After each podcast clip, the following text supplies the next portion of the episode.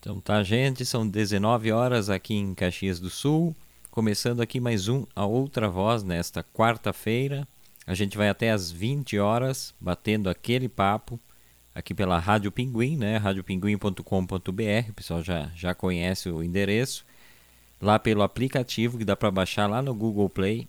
Sempre pedindo para o pessoal baixem o aplicativo lá, que é bem simples para ouvir a rádio. E também posteriormente vira o podcast lá na página da, do programa no Spotify e também no site da Rádio Pinguim também tem ali o repositório digital. Hoje é quarta-feira, comigo aqui a senhorita, senhora, né? Senhora Verlu Mac. Boa noite, Verlu. Boa noite, boa noite aos ouvintes e ouventes.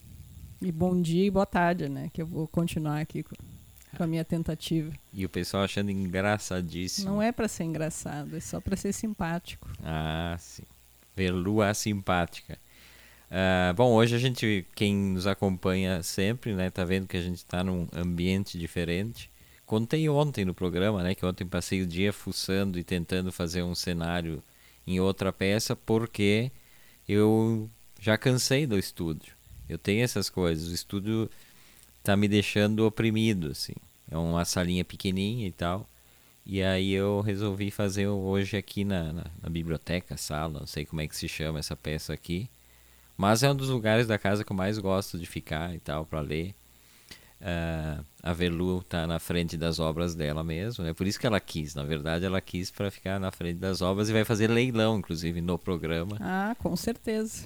E... Dou-lhe uma, dou-lhe duas, já estão vendendo essa de trás aqui, ó. E aí, o, pela primeira vez, estamos fazendo o programa um de frente para o outro. Melhor, né? Porque lá a gente fica de lado e se olhando assim. Mas. Mas vai... lá fica mais pertinho. Ah, tá, tá longe, tá achando é, que, está tá longe. longe. então tá, saudando o pessoal que começa a nos acompanhar por aqui. Então a gente hoje vai até as 8, né? Uh, o que, que eu ia te falar, Verlu? Ah, falar em novo cenário, hoje eu tive que trabalhar na, na faxina, né? Porque o novo cenário, se for usar ele sem fazer uma faxina, não é que nem aquelas casas de novela, né? Em que tá tudo sempre limpo, brilhante. Novela não tem pó, né? Impressionante. Não, não tem bagunça, não tem nada na novela, né? é tudo perfeito, assim, no lugar, as coisas. É, eu sei, uma casa de novela nesse sentido seria boa, né? Mas... Uh, também não tem gente morando, né? Casa que tem gente morando, necessariamente vai ter sujeira, pó, bagunça. Alguns mais bagunçados, outros menos, mas sempre vai ter, né? É, infelizmente. É um, é um trabalho que não tem fim, né? Isso de limpar. Serviço doméstico é um trabalho que não tem fim, simplesmente. Tudo. Limpar a casa, lavar louça, Inclusive fazer comida, né? Que é uma coisa que tem que fazer. Termina de fazer, já tem que estar tá pensando na próxima refeição. E ai, é, é, difícil realmente essa economia doméstica. Pois é, eu por isso que sempre que eu vou, eu vou lavar louça, eu fico pensando nessas pessoas que trabalham com isso, né?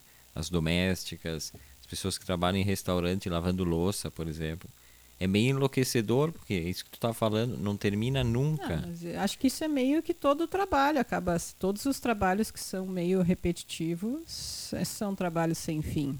Né? A não ser os trabalhos que são criativos. E daí tem, consegue ver o término de uma coisa, início de outra, criando uma coisa diferente. Agora, trabalhos que são muito técnicos, assim, ou inclusive dentista, por exemplo é tudo muito repetitivo, né?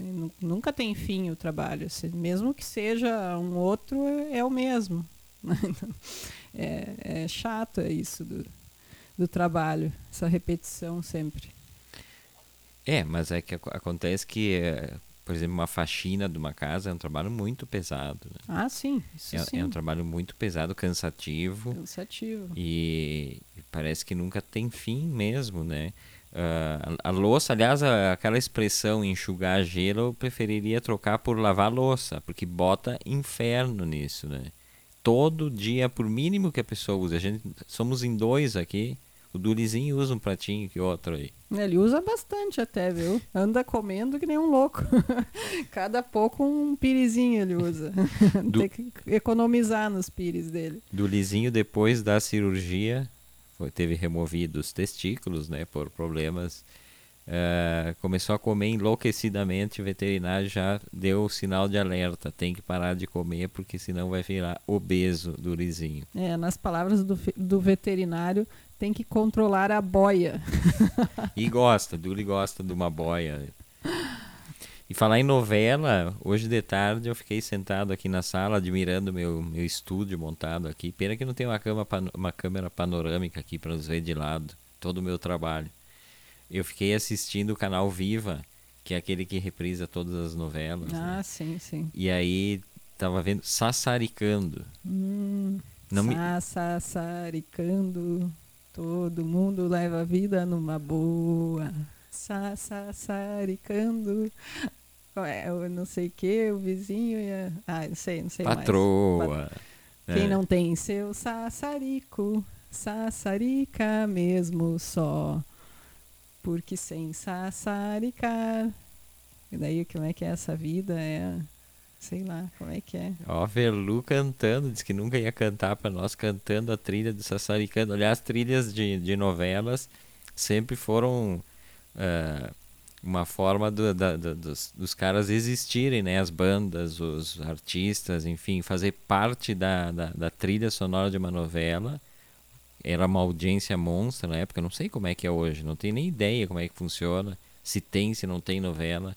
A gente não tem esse costume de assistir não, TV aberta. Ela tem ainda, mas não sei. Não sei se as pessoas assistem como antes, né? Mas novela tem. Mas e aí eu, eu comecei a assistir, não tá, não tem condições da pessoa assistir uma novela dessas antigas, porque é, parece tudo muito ridículo, tudo muito fake, assim. Essa Sassaricando, por exemplo, é uma comédia, tem grandes atores, né? Mas uh, tem o Paulo Altran, tem a Tônia Carreiro, tem quem mais? Eu uh, só lembro a música da novela, não lembro. Não sei de que ano que é a, a é, novela. Deixa eu olhar aqui. Baixa um pouquinho o teu microfone em direção à boca que está pegando áudio fora. Ou isso, ou a Aqui. boca se adapte ao microfone. Mas é, e aí fica tudo muito tudo bem que é uma comédia, mas não tem graça nenhuma. É esquisito tu assistir aquilo e, e imagino que que esse canal também tem audiência, porque as pessoas as pessoas uh, é, é, reprise atrás de reprise, sassaricando, parari, parará. Depois começou uma de época e tal. As de, de época eu acho que são mais fáceis de assistir. Quem tá dando oi aqui, ó. Opa, apareceu aqui Camila Cornucci Barbosa, conhece Verlu? Mas, ah... Nossa amiga Camila falou em novela, eu acho que novela, é tipo... No, radar, assim, ela tem um alerta lá no Face. Algoritmo, algoritmo. Fala novela, liga lá o alerta e ela abre. A, a Camila, a Camila é a maior noveleira que eu conheço, de, de, de pessoa mais jovem, né, porque... E aí ela botou aqui que não só ela, só, só eu e o Ramon gostamos de novela mas ainda gosto de novela. Eu achei que era só uma, uma, uma coisa de nostalgia. Aliás, novela sempre me dá uma coisa de nostalgia, por pior que seja, eventualmente quando eu vejo. Mas eu estava falando, uh, novela sempre me dá nostalgia, claro, do tempo de, de adolescente, de sei lá. Eu acho que só do tempo, porque da novela. A última novela que eu vi, eu já falei isso aqui no programa, foi a, o remake de Mulheres de Areia com a Glória Pires, o, o Marcos Frota, né? É. Que foi o. Eu gostei muito daquela novela, era uma novela das seis, não perdi um capítulo na época, eu estava na faculdade. Hum. Mas é, anteriormente eu tinha visto a Rock Santeiro, que também parou o Brasil, né? Naquela época. Eu tinha 15 anos na época do, do Rock Santeiro. O Fábio Júnior, o cabelo que eu queria ter do Fábio Júnior, o Senhorzinho Malta. A... Regina Duarte. Sim, aquela que depois fez todo aquele papelão aí. E foi, foi sepultada a... a namoradinha do Brasil. foi sepultada para esquecimento eterno.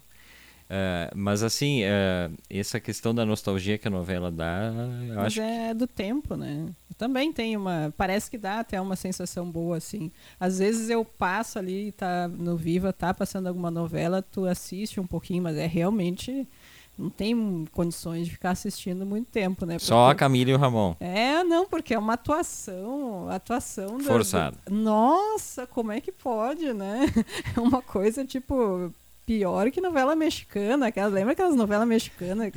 Maria do Bairro, umas coisas assim, que as, as, mulheres se xingavam e gritavam. Era umas, e a atuação é uma gritaria, um negócio fora, antinatural total, né? Nas mexicanas, nas brasileiras também, num grau menor, mas também, né? É uma coisa muito forçada, um negócio. E é. falas que ninguém falaria sabe? Uma, às vezes até tá num tom certo, mas uma coisa que ninguém falaria aquilo ali, um, sabe? Diálogos irreais, assim. Ao menos para mim, não sei.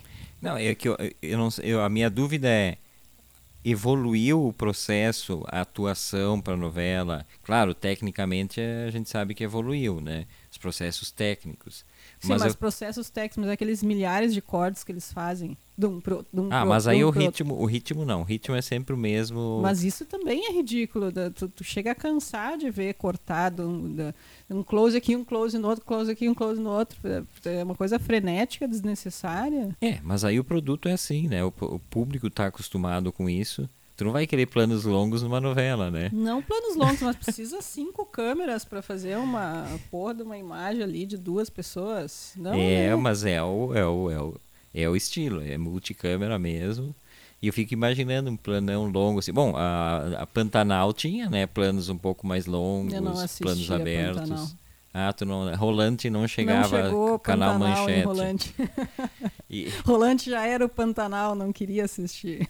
Isso é outra voz desta quarta-feira. Eu, Everton Rigatti, Velumac, batendo aquele papo né, diário até as oito, segunda a sexta. Uh, deixa eu dar um oi aqui para quem está chegando, né? Esse nosso parceiro de todos os dias, Vanderlei Cunha, lá de Porto Alegre, botou aqui, ó, os novos cenários estão deslumbrantes. Everton parece estar mais cabeludo, risos. Mas isso não é possível. Mas eu não sei, é que é, é, o meu lado esquerdo está mais comprido que o meu lado direito também. A, a Verlu vai ter que resolver, porque eu não vou no É, eu percebi ontem que tu lavou o cabelo e foi fazer o programa. E daí tinha um Foi fazer o programa de rádio, de tá, rádio, gente? É. e tinha um pedaço aqui do cabelo que estava muito mais comprido do que todo o resto, assim. Tava um pouco estranho, mas eu não comentei ontem.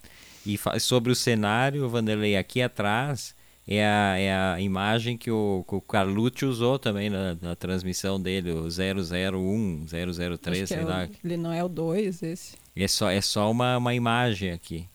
Que nem eles. É um não, painel. Não, depois eu vou mexer nos livros, porque senão pra, vão achar pra realmente. mostrar que é de verdade.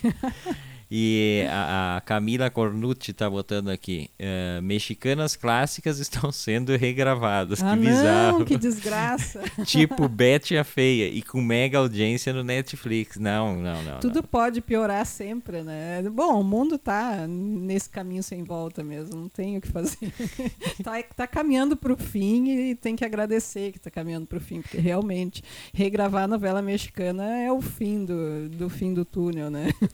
Aliás, Aliás, a Camila pode nos, nos, nos atualizar quais são as novelas atuais, né, da, da, da grade. Será que tem novela 6 a 7? É, é essa a minha dúvida, não sei, nem pesquisei isso, até porque não era assunto, eu só me lembrei porque eu, eu tava assistindo e eu vim direto. E a das 8, que nunca foi às 8, sempre era às 9. Às 9.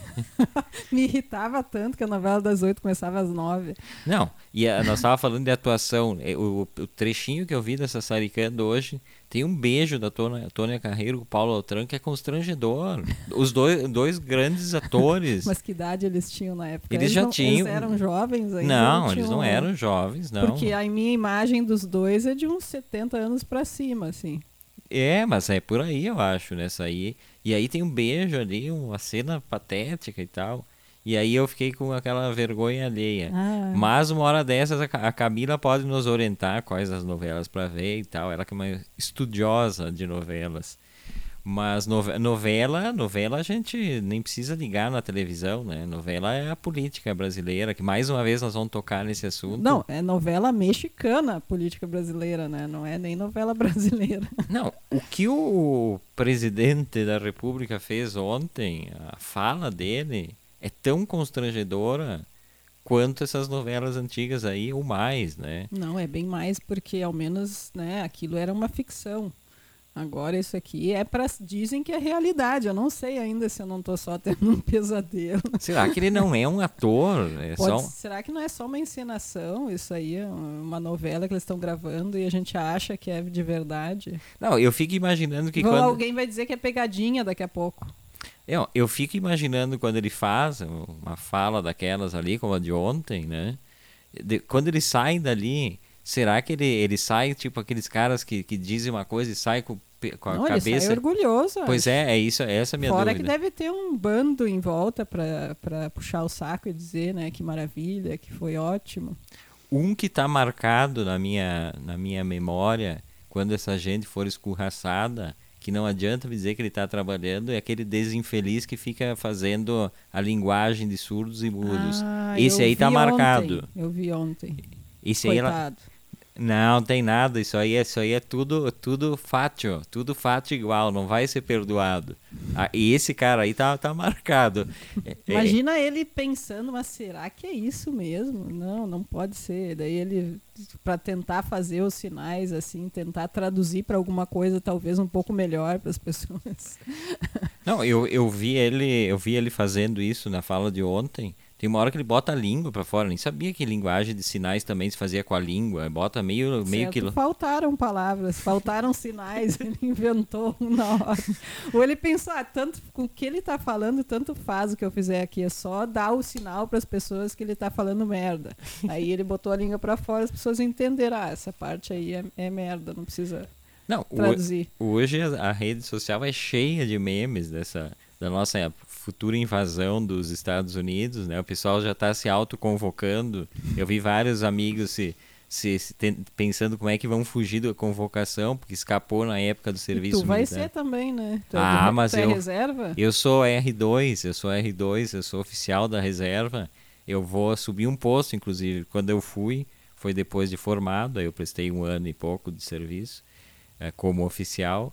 E eu saí como segundo tenente, eu acho. Daí E- tu, tu vira o quê? Porque eu sou completamente ignorante em, princ- em de- princípio, eu volto capitão. Tipo, eu vou Ah, parceiro, capitão. parceiro do presidente. é, Capita, nós vamos chamar de capita. A mesma hierarquia do presidente, então. É, aí, aí não sei quem vai bater continência pra quem aí. Bah. Não, ele é mais antigo que eu. Se bem Ah, que ele, ele foi expulso do exército, eu não fui, né? Eu saí no meu Saiu tempo re- cima, assim. Aliás, ah, sem comentários, assim, a vida, né?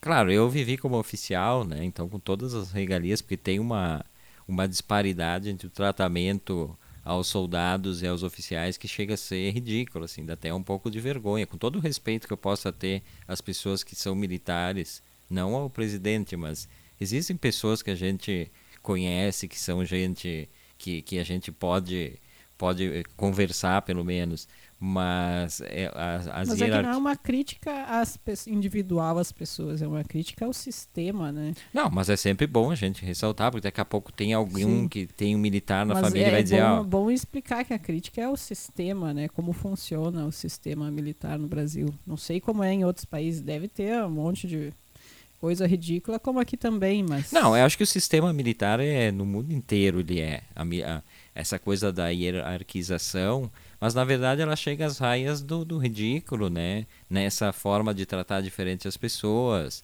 ah, aquela subordinação. Eles dizem, o que os militares dizem que que em caso de uma guerra tu tem que deter o controle da tropa e tu só detém ele dessa forma, na submissão. Mas E o é- Brasil, em caso de uma guerra, vai durar dois minutos. não, de- na época que eu estava no quartel, diziam os oficiais que o Brasil tinha munição para, tipo, não, não dava uma semana de guerra, assim, a munição na época. Sim, uma munição na época e contra quem na época, né? Porque agora, com o tipo de arma que... Não, mas independente da guerra.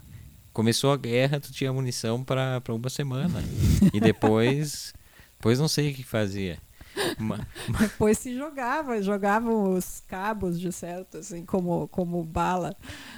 Mas, como, como o nosso xerife disse que depois, se as palavras não funcionam, é a pólvora. Aliás, eu vi uma postagem da, da Lívia Pascal, a Pascoal, nossa amiga aqui de Caxias, é diretora de fotografia, onde ela lembra o, o, o presidente que a pólvora foi inventada na China, né? Sim. Então tá fora a Ferrou, pólvora. então, não dá. Pólvora não dá. Tem que ter outra, outra, outras armas. É, a, a Angra não funciona, nossa bomba atômica não dá para não dá para usar. Imagina. Imagina o nível que deve ser. Não, olha, é, a gente brinca, mas dá, mas dá vontade de, assim, eventualmente, a gente comentou isso no penúltimo programa, que a gente não assiste mais questão da política, porque dá uma, uma irritação. Sim. Mas às vezes tu te obriga a ouvir, né? Hoje eu vi ó, um trecho ali do programa da, da Globo News, da tarde ali, e os comentaristas estavam pegando pesado, né? Não, eu também fazia muito tempo que eu não ouvia. Eu falei, acho que segunda-feira que faz muito tempo que se eu vejo a cara do Bolsonaro, mesmo que seja num jornal, assim, eu já passo ligeiro, assim. E ele tá mais inchado, tá pior, Parece, né? né? Eu não tinha mais visto. Aí ontem eu vi, eu, eu assisti o discurso ali na, na TV e ouvi depois comentários também na, na Globo News. E mas nossa, é, é, impressionante, não, não, não dá para para assistir realmente, não dá. A pessoa fica mal depois. E aí tu me perguntava essa semana se nunca vai acontecer nada, no outro programa que tu participou, se nunca vai acontecer nada, ninguém vai tomar uma medida, né? O Nhonho, né, o, o presidente da Câmara, Maia. fez algumas manifestações e tal. Isso não tem como não chamar de Nhonho, porque já, quem já viu os, os memes ali é o Nhonho, né? E então ele fez todo um discurso que ai, que criticando e tal, mas a gente sabe que amanhã eles estão ali Sim. se encontrando e negociando, né? Isso faz parte do jogo, assim. E aí eu estava lendo hoje, eu continuo lendo, eu não terminei, eu tô lendo aos pouquinhos o, os escritos corsários do Pasolini, que são textos que ele escrevia, e justamente hoje eu estava lendo um que se chama uh, O Romance dos Massacres, foi publicado em 14 de novembro de 1974 no Corriere della Sera, e aí ele, ele discute, ele, ele trata aqui sobre uma, uma bomba que foi colocada num, num, num dos massacres na época ali dos anos 70, né, na, na Itália e tal. E aí ele vai falando no texto, ele sabe o nome das pessoas, eu sei, é tudo te, usando o termo eu sei quem são, eu sei porquê, eu sei quem mandou.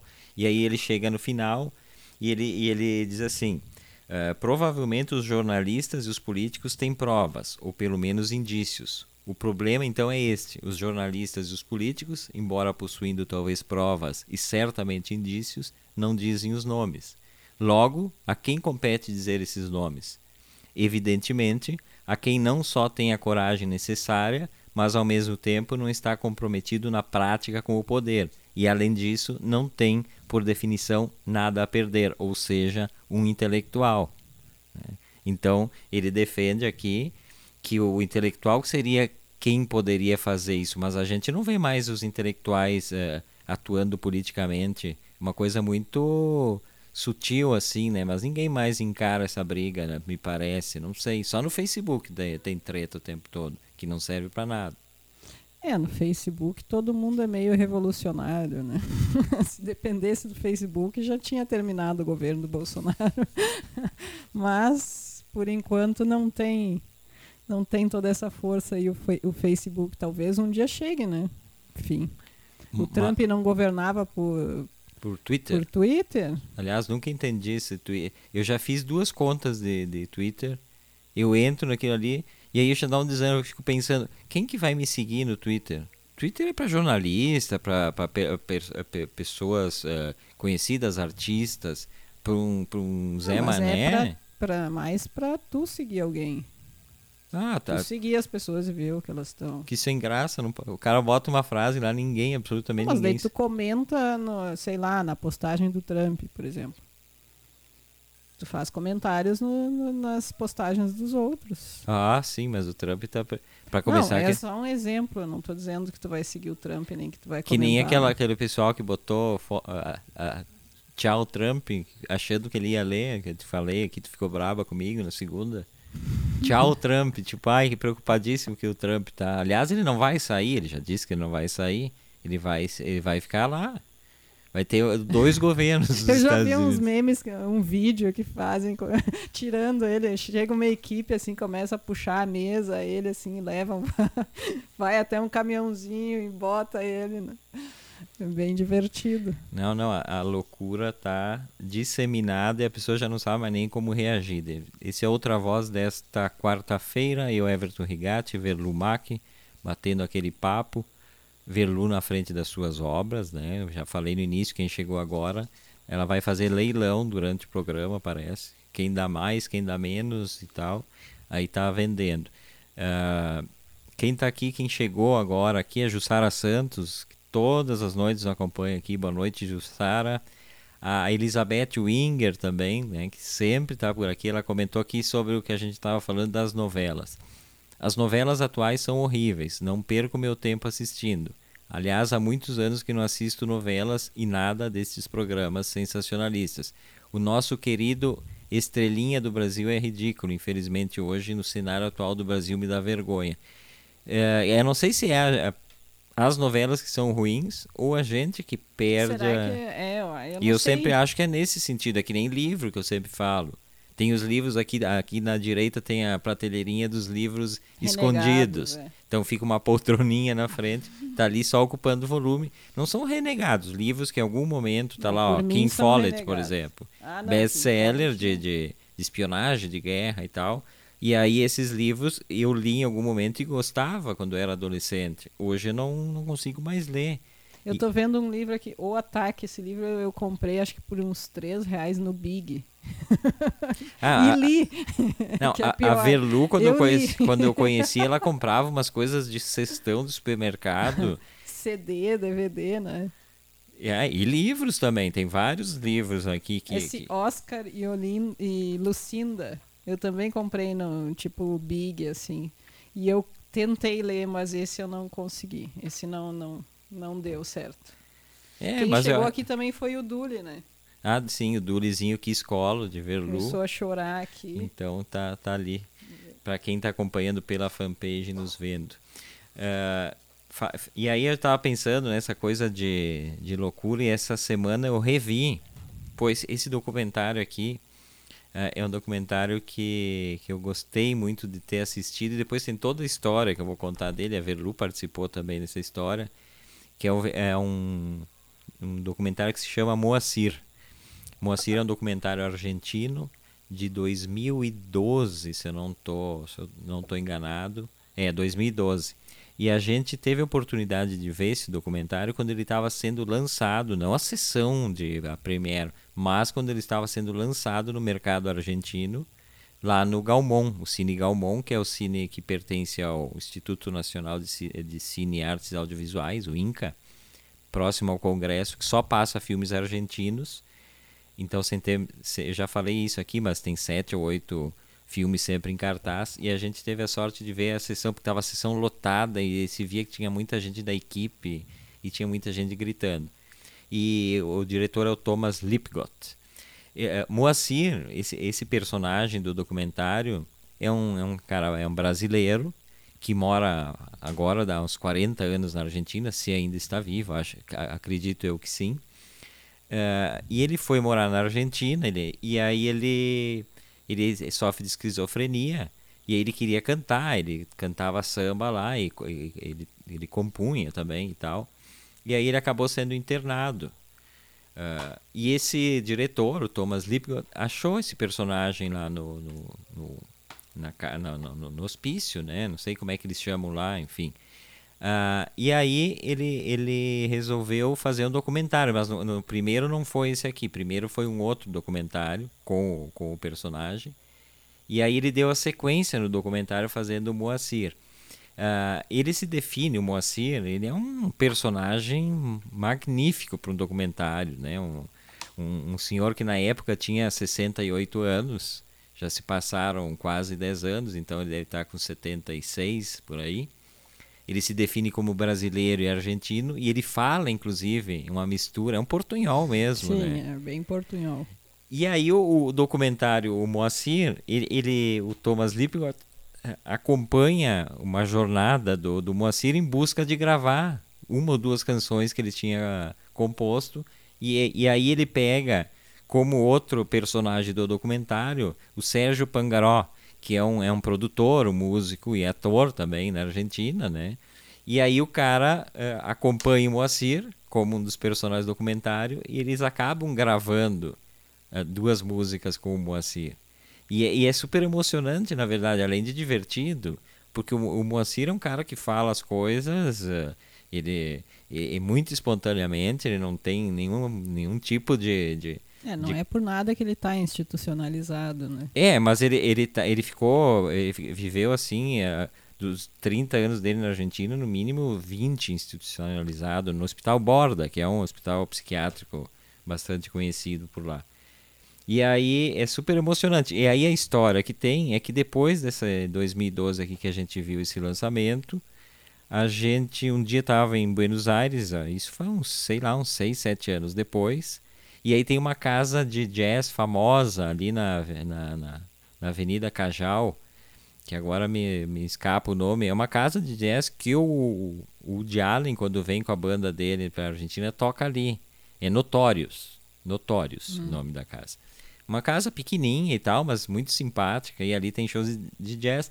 E naquele dia, num daqueles dias que a gente estava lá, tinha um show com quem? Com o Moacir. Então eles juntaram uma banda, claro, uma generosidade do, do pessoal do filme. Era a época que ia ser lançado o terceiro filme do Moacir, a sequência que eu não vi ainda, uh, que era uma outra história e tal.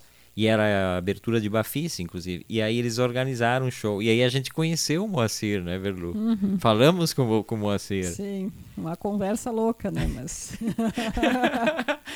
Ninguém se entendeu, mas tudo bem.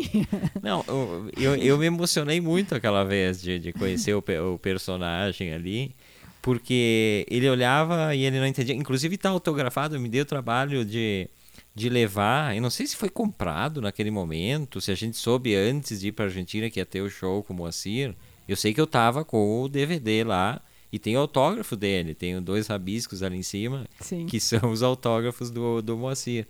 Mas uh, eu, eu fico super emocionado com isso, né? Quando o documentário uh, faz um registro de alguém, de, uh, sei lá, alguém que não tem nenhuma oportunidade na vida e aquele documentário e aquele, aquele registro faz com que a pessoa tenha essas pequenas alegrias, né? Claro, ele não é um cantor, é óbvio que ele não tem condições de ter um show, mas naquele momento ali a casa estava lotada, uma casa super super importante pro jazz mundial e estava ali o Moacir com uma banda cantando desafinado do jeito dele e tal. Sim, e, e mas ele pode botar a roupa brilhosa dele, né? Que ele é todo estiloso, assim, o cabelo é uma peruca, um negócio assim todo. Então, tava felicíssimo ele. Pois é, e, e agora me lembrei que ele saiu, ele tava ali nas mesas, uma mesa com os amigos, sei lá, família. E ele levantou e depois ele voltou com uma cara. Era uma roupa muito estilosa, cheia é, de tipo brilhos. de lantejoulas, assim, né? Alguma coisa meio Elvis Presley, inclusive. É, né? um... na verdade ele é meio um Calbi Peixoto que não deu certo, né? é mais ou menos isso, assim. Mas ele apareceu daí todo estiloso, assim, faceríssimo, assim. E falou algumas coisas, nem me lembro de que ele falou. Acho que tu falou que que a gente era do Brasil e tal. É, falamos não coisas. Sei se ele entendeu. Falamos coisas é. desconexas, até porque enquanto eu falava, ele olhava para outras pessoas e ele, ele é, tinha. não sei se ele tava... Ele tinha pressa de sair e tal, mas não importa. Eu conheci pessoalmente o Moacir, uma figura maravilhosa. Uh, deixa eu dar uma passadinha aqui, deixa eu ver quem é que, quem é que deu seu, seu oi aqui pra gente, ó. Patrícia Noronha Versa, né? não vou traduzir hoje, vá que ela também assiste, né? Eu sempre digo que é o, o homem que se é. esconde atrás do Facebook, né? Da, da Patrícia. Mas então um beijo para Patrícia e para o Melchior. Adriana de Oliveira, minha ex-colega, beijo Adriana. A Luciane Macali, que também está sempre aqui com a gente, né? Sempre uma honra ter vocês aqui. Eu sou Everton Rigatti, eu estou aqui com a Verlumac, né? A Verlumac está no programa nas segundas, quartas e quintas, né? Bem remunerada, é a que mais participa fora o, o condutor do programa, que não ganha nada. O condutor não ganha nada. É só por amor o condutor. É, o condutor é o, o que está querendo fazer a coisa. Agora, os nossos convidados são caros. Verlu, segunda, quarta e quinta e Delano Pietro nem se fala, que está nas terças e sextas, mas ganha mais que a Velu que trabalha três dias. Isso, Isso tá. é o quê? Machismo, né? Ah, claro, o patriarcado é, É. assim, né? Patriarcado. Porque se eu trabalho três dias ele dois, ele recebe mais do que eu. Ah, mas tu tá, tu tá, tu tá ganhando bem, né, Verlu? Fala sério. Faz uma propaganda aí, vá que mais gente queira participar do É, programa. não, vale, realmente vale a pena. E para o pessoal que está querendo, mande seu currículo aí. O Everton faz uma avaliação. E o Everton, camarada, né? o Everton, como fala o presidente, ele fala na terceira pessoa, né? O Everton é um, um condutor chato do programa ou não? É, ele, ele incomoda um pouco quem está perto, que no caso só eu, né? Porque os, o Delano está em outra cidade, inclusive, para sorte dele. Mas eu recebo algumas orientações por gestos aqui. Né? E, e irrita realmente a orientação por gestos. Então, isso, quem for né, participar, tem que saber que vai talvez ter que lidar com isso aí, com esses gestos aí dele, que nunca se sabe o que quer dizer, na verdade. Então, né, de repente até eu deveria fazer umas aulas de língua de sinais, porque para tentar entender, não sei. Opa, bati no Ó, microfone aqui, isso que dá fa- xingado, isso, ó. isso que tá falando do condutor, ó. Dá uma porrada no microfone. Não é para acontecer isso mais nessa altura do. Eu vou ser xingada depois. A gente tá no programa, quase, quase uns 70 programas a gente já fez esse ano do A Outra Voz. E vai e, e só para avisar, né? Vai seguir férias. Não tem férias o A Outra Voz. O Antes que Seja Tarde vai ter férias, o programa dos domingos. O A Outra Voz não vai ter férias. É todos os dias, de segunda a sexta, direto. Velume olha apavorada. Tipo, eu não tava sabendo disso. É, ninguém me avisou, eu solicitei férias. Não, mas vai ser, vai ser negada. Com relação a condutor fazer gesto, pessoal que trabalha em rádio, tudo bem, aqui não é rádio de onda, mas é um, uma linguagem radiofônica, tem que, tem que se comunicar por gesto. O vídeo é uma coisa recente. Então, o que que se faz? Gesto. Então, olha aqui, ó, vamos, última vez que eu vou ensinar, quando eu faço assim, ó, subir é para porque a Verlu vai morrendo e todos os programas é a mesma coisa. Ela começa falando num tom e aí daqui a pouco ela começa assim, ela vai baixando a voz e assim a gente Mas um programa de qualidade, com qualidade técnica, tem que estar adaptado a isso. Se um dos entrevistados ou um dos apresentadores dá uma baixada no tom, para isso tem, né, a mesa ali de som, tem que corrigir isso. Ou tu quer que fique sem editar nada para jogar no ar isso aí. Olha, olha, olha o que que a Velu tá propondo, que eu tenho que ficar aqui o tempo todo eh, dando ganho, na, na- conforme ela vai morrendo, eu vou dando ganho aqui, aí depois volto. Isso não existe, não existe microfone. Tem até uns programas que fazem essa É, atenuação, então. mas, mas não dá. E, e fora isso, nada mais a reclamar do condutor, né? Não xingo, nada. Uh, xinga, mas é xingado de volta, então, não sei, é discussões saudáveis. Que a, que- e olha que a Velu é, é antiga, a- na, na antiga Pinguim, lá em 2017, que a Camila Cornucci participava também. ah, já, particip, já faziam programas e tal, né? Então já deviam ter aprendido. E, e eu não sou, eu sou bem, eu sou bem querido, pessoal que, que pense em um dia participar. Eu sou bem querido, eu só, eu só não admito erros, né? Erros grosseiros, assim. Por exemplo, esse que a Velu fez de bater no microfone, depois vai ter desconto no salário. São, se, são oito. São, o, o, o notebook aqui tá com, com a hora sei, errada. eu né? já mudei E ele volta. e ele voltou pro horário. Eu não sei porquê. Então são 7 horas e 39 minutos. É outra voz desta quarta-feira com a Verlumac aqui. A Verlumac, a gente tava falando em de doenças mentais e coisa. A Verlumac que é a- fez a, a, a capa da do, Revista Brasileira de Psiquiatria de julho e agosto de 2020. Eu achei que tu ia dizer a Verlu... A gente tava falando doenças mentais, a Verlumac. Eu pensei, opa, É porque que é, uma, isso? é uma revista de psiquiatria, né? Revista Brasileira de Psiquiatria, que aliás é curiosa porque ela é toda em inglês, né? Ela é, ela é Revista Brasileira de Psiquiatria, mas os artigos são todos em inglês. Sim. A, Ah. a única página em português é a- uma entrevista com o artista que fez a capa da revista, no caso. E quem organiza essa capa é a Babilônica, né? Uhum. Da, da, da, da, Da Lê- Letícia. da Letícia. E, a- e aí a capa sobre o que, que fala essa capa, Verdu? Ela é, faz parte de um, de um conjunto de obras, né? Que participaram da exposição Diário do Esquecimento, que eu fiz em 2018 ali no Ordovás. E ela se chama 20, uh, 20 Tentativas de Apagar um Diário.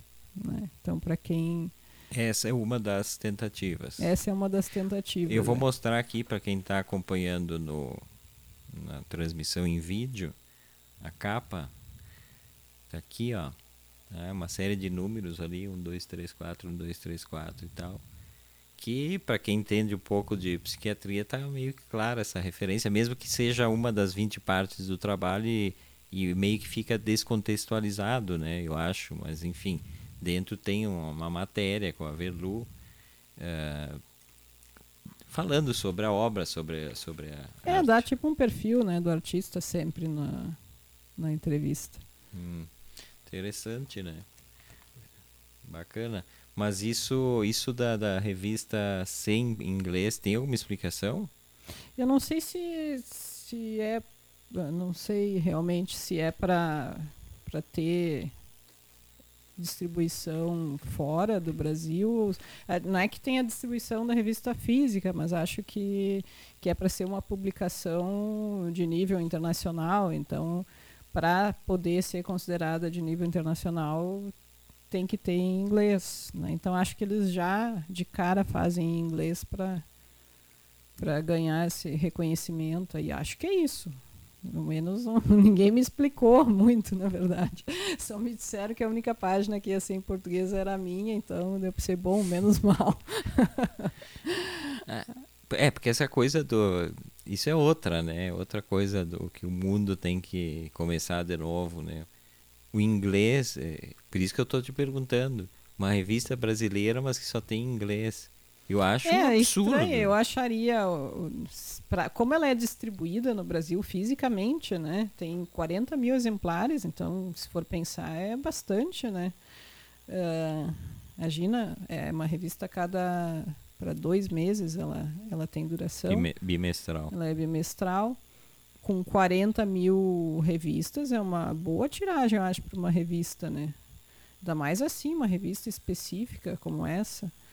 Então, só que é distribuída no Brasil, daí não sei se todos os psiquiatras e pessoas interessadas que recebem essa revista leem fluentemente em inglês. Pois é. Né? Imagino que talvez sim, então. É uma elitização desnecessária para mim, lá. porque eu não e eu, por exemplo, não leio inglês. Ah, leio algumas coisas, né? Mas tu, a, essen, a essência de uma, de uma frase, mas não, eu não, não tenho condições de ler inglês.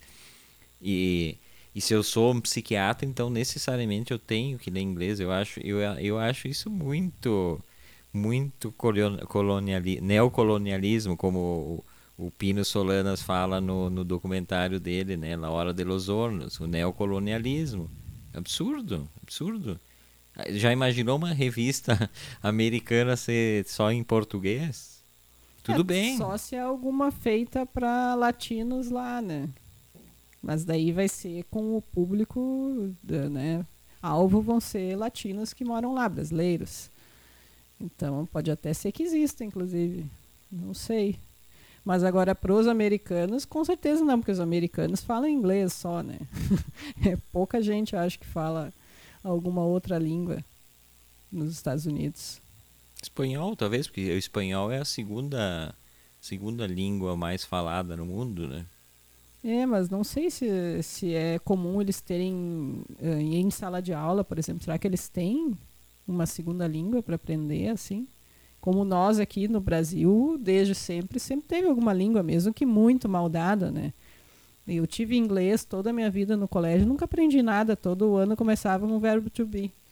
Então, não tem como aprender, né? Mas eu não sei se nos Estados Unidos chega a ter um ensino assim de de alguma língua estrangeira no colégio normal deles. Talvez como alguma coisa optativa, não sei. Não, eu acho interessante para a questão de, de leitura, de pesquisa. É o único objetivo que eu vejo no, no, no ensino de línguas estrangeiras. Óbvio que eu, como eu consigo ler espanhol, Eu, eu, óbvio que para mim é, é, mais, é mais rica a possibilidade de leitura. Eu posso ler livros de, de, de, de argentinos, por exemplo, que eu gosto bastante, que eu sei que não vão traduzir para o português, e nem é bom se eu consigo ler na língua original, né? não tem nenhuma alteração no, no conteúdo do texto. Mas então, para isso eu acho bom. Agora, para falar, e por isso que eu digo, eu não me interesso muito em, em falar fluentemente espanhol. Eu consigo me virar, aquele portunhol arrastado e tal, que a pessoa acaba se entendendo. Mas, eu, aliás, isso deve irritar muito, né? Irrita sempre quando alguém tenta falar a tua língua e, e, é, e fica muito misturado com a, com a língua própria, né? Tem aquela apresentadora no, é no GNT ou no Multishow, que é uma argentina. Que eu é não sei se não é no Multishow agora, pensando que é uma argentina casada com o Felipe Bronze, descobri essa semana com um amigo meu trabalha na Secretaria de Turismo Garibaldi, ela estava aqui num concurso de, de degustação de vinho, sabe? Aquela, aquela coisa que fica rodando copo, depois cospe numa, numa escarradeira e tal, e diz que tem gosto de, de pêssego, tem um de ameixa. De frutas cítricas com nozes e Bom, aí, aí eu não vou discutir o pessoal que entende. Eu acho que é um exagero, mas tudo bem. Mas estava falando dela. Eu não consigo assistir o programa dela, porque é, um, é uma língua estranha aquilo. Não é nem português, nem, nem castelhano, nem. Parece uma outra língua, né? Uma terceira. Assim como é o, o Ariel Palacios, aquele da, da Globo News, correspondente da Globo News em ah, Buenos Aires. É verdade. Que eu, eu fui pesquisar o que, qual era a origem da, da criatura. Ele é brasileiro. Mas, mas ele, por que, que ele fala assim, então? Ele fala um português misturado com italiano e com, com, com castelhano. Mas ele é brasileiro, mas talvez ele tenha vindo, tenha... Não, não, não. Será que não? Ele é brasileiro, é formado no Brasil, ele é paranaense. E aí ah, ele, não, e então aí não ele tem faz. justificativa falar daquele jeito. Ele parece um personagem de É. filme italiano, aquelas. ah, Ele inventou um sotaque, então, só dele, porque... e- e aí, e aí assim, fica, fica chato, né? Ele a- ainda. Ela. Não sei como é que é o nome dela, me esqueci não agora. sei também o nome dela. Eu também nunca assisto o programa dela, porque dá uma certa irritação mesmo. Mas isso não é, não é xenofobia, tá? Vou, vou explicar, não é isso. É que incomoda, irrita. Tem coisas que irritam, assim. Seria melhor ela falar em ter legenda, talvez. Porque ficou feio ali, né? Mas também a gente tá sendo. É, a pessoa que é... O pessoal tá irritado daí. Não, ninguém tá irritado. Tô, Não, ninguém se irrita. Imagina. eu tô bem tranquilo. Falei a semana passada de, de que foi produtiva de leitura e eu comentei aqui do livro República Luminosa, do Andrés Barba, né? Que a Velu quis ler, daí ontem leu. É um livro para ler em um, dois dias, é curtinho, né? Sim. Gostou, né, Velu? Gostei. Mas aí eu acabei contigo, tu não vai poder contar esse livro aí. Mas aí eu vou falar sobre, sobre outros dois que eu li. E um deles é esse esse 14. Tu vê, eu não tô lá no meu meu estúdio, eu, eu tô desadaptado aqui, eu não sei como me portar aqui, nem como apresentar para a câmera. É esse livro aqui, ó. Esse livro é do, do Jean Etienne. É um, é, um, é, um, é um, um livro antigo, também para ler num dia assim, mas gostei bastante, assim. É da editora 34. A edição acho bacana também. A editora 34 tem umas edições bem, bem, bem boas. E o livro trata de, de um grupo de, de jovens que moram numa cidade da França, interiorzão da França, e são convocados para a guerra, na Primeira Guerra Mundial. E é interessante porque é, para eles era tudo meio uma festa, assim. Ninguém acreditava muito que a guerra, imagina, naquela época. É que nunca tinha tido, né, nenhuma grande guerra, nada. Então, é, o que, que eles achavam? Ah, é, foi uma festa, o dia que eles foram, foram enviados. Ah, eles desfilaram pela cidade, ninguém tinha muito, muito treinamento, eles foram treinar depois. E, e eles pensavam que em 15 dias eles voltavam. Né? E a guerra para eles não era, e o ele acompanha os dois personagens principais, a guerra era ir lá pro fronte, mas não se imaginava o combate. Ah, tu ia lá representar o teu país e não ia acontecer nada. E na verdade foi uma guerra, uma guerra ru- ruim, assim, como toda guerra, mas mais, mais do, do, do, do, combate corpo a corpo, né? É, foi uma guerra de trincheiras. Né? Guerra de trincheiras. Então, eles passavam o tempo todo em trincheiras, indo de uma para outra e conquistando trincheiras. E aí era na base da, da baioneta, né? Uh, mal e mal tinha a aviação, por exemplo, a aviação militar estava começando, era uma coisa que nem era considerada. Tanque também. ah, não, tipo tanque coisa... eu acho que só na Segunda Guerra, mas a aviação tinha, mas era mais como observador, assim, eles, eles sobrevoavam e, e então estava começando. Então, uma coisa muito. É um livro triste, na verdade, porque ele mostra como as coisas acontecem e aí a gente vai sendo mergulhando num turbilhão de coisas que a gente acha que não está nele que é o que acontece politicamente no mundo hoje, né? Essa questão toda que a gente está vivendo, a gente parece que, que não é nada. Ah, é uma brincadeira, é o ah, ele foi, ele brincou, o Mourão hoje, né, o, fica justificando as falas do, do Bolsonaro, falou, ah, ele só é só uma uma forma de falar, figura de retórica e tal. E a gente vai normalizando uma situação que depois acaba em aca, né, sempre.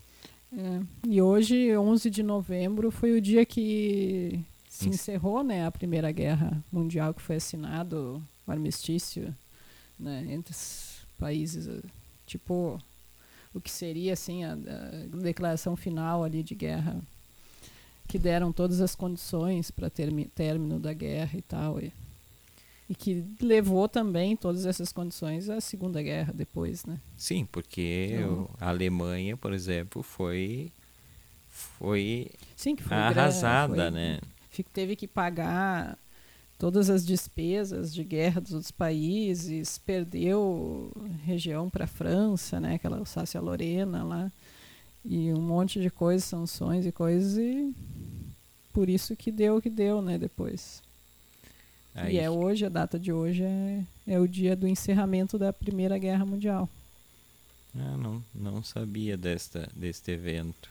É, falei, falei do, do 14 é, aqui. eu lembrei porque eu sempre dou meio molhado quando tem programa se tem alguma coisa né, de importante que tem acontecido no dia. Mas até já tinha me esquecido, mas daí quando tu falou do livro, me lembrei que. Falar em guerra, o Vanderlei Cunha tá botando aqui, ó.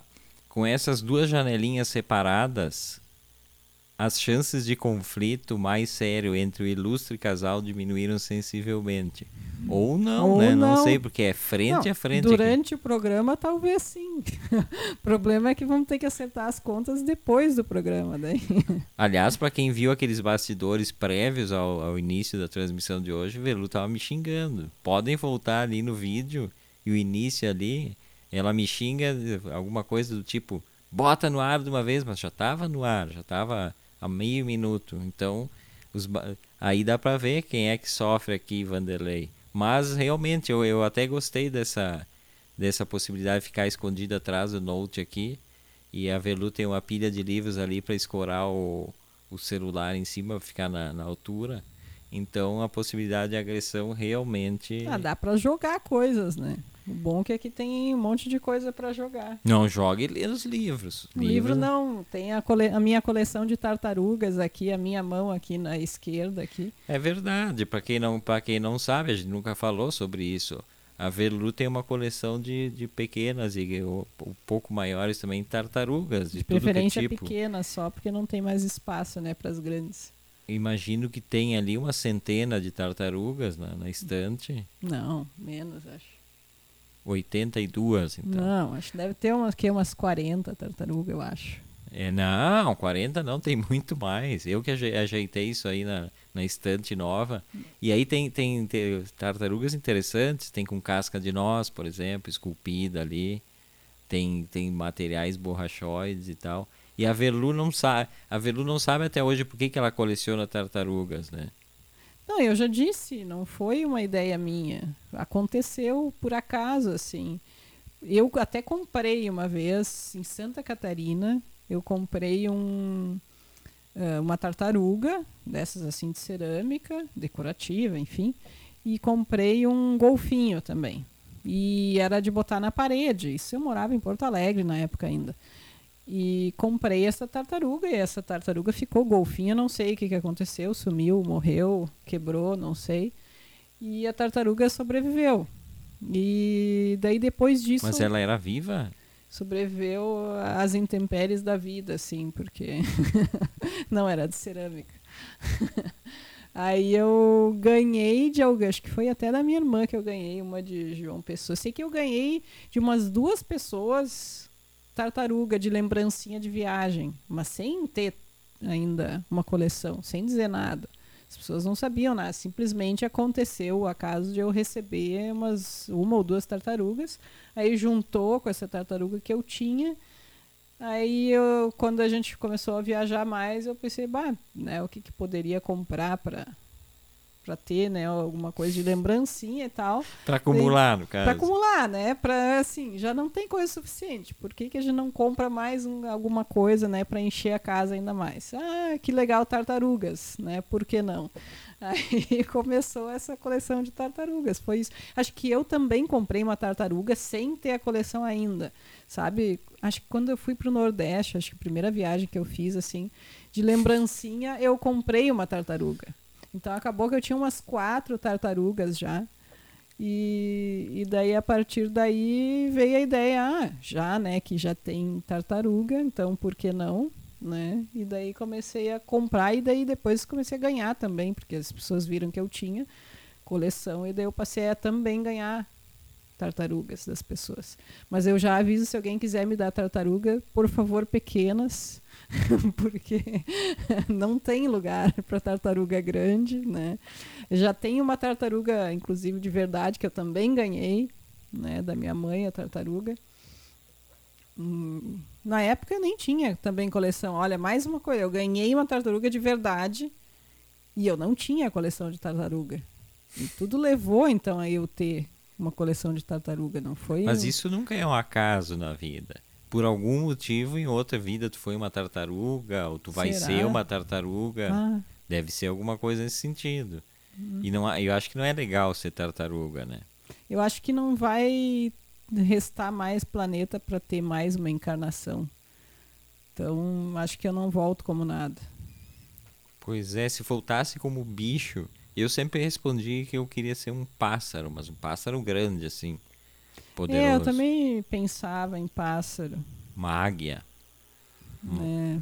Mas nem, nem, não tá fácil nem para os hum, pássaros. É, né? tem, teria que ser um bicho com possibilidade de viver mais livre, assim, né? Sem. Esse pássaro pequeno não dá, porque daqui a pouco um ser humano te pega e te prende numa gaiola. Não dá. Ah, isso é péssimo, né? E, aves assim, né? Mas com a mudança climática que está tendo, tá difícil até para as aves, então não sei. Não, os caras é usam boa. pássaros para condor, por exemplo. Esses dias eu vi uma, uma reportagem de um condor que eles, eles usavam para para transportar coisas, isso lá no, no Oriente. Essas coisas de, de guerra e coisa. Então eles mandavam, não era mensagens, mandavam armas, sei lá. E aí o cara, o, o, foi abatido, assim, abatido não, foi ferido. Aí eles conseguiram recuperar o, o condor, mas ele é um bicho bonito, grandão, assim. Mas eles tinham fraturado. Até isso. Até isso. Então não tem, né? Nem. nem, nem... Ah, talvez tenha que voltar como tipo uma barata.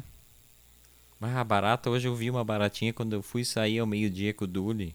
Ela entrou pelo portão, tipo como se ela estivesse entrando no prédio e tal. E era. Eu, eu não gosto, tenho meio nojo assim de barata.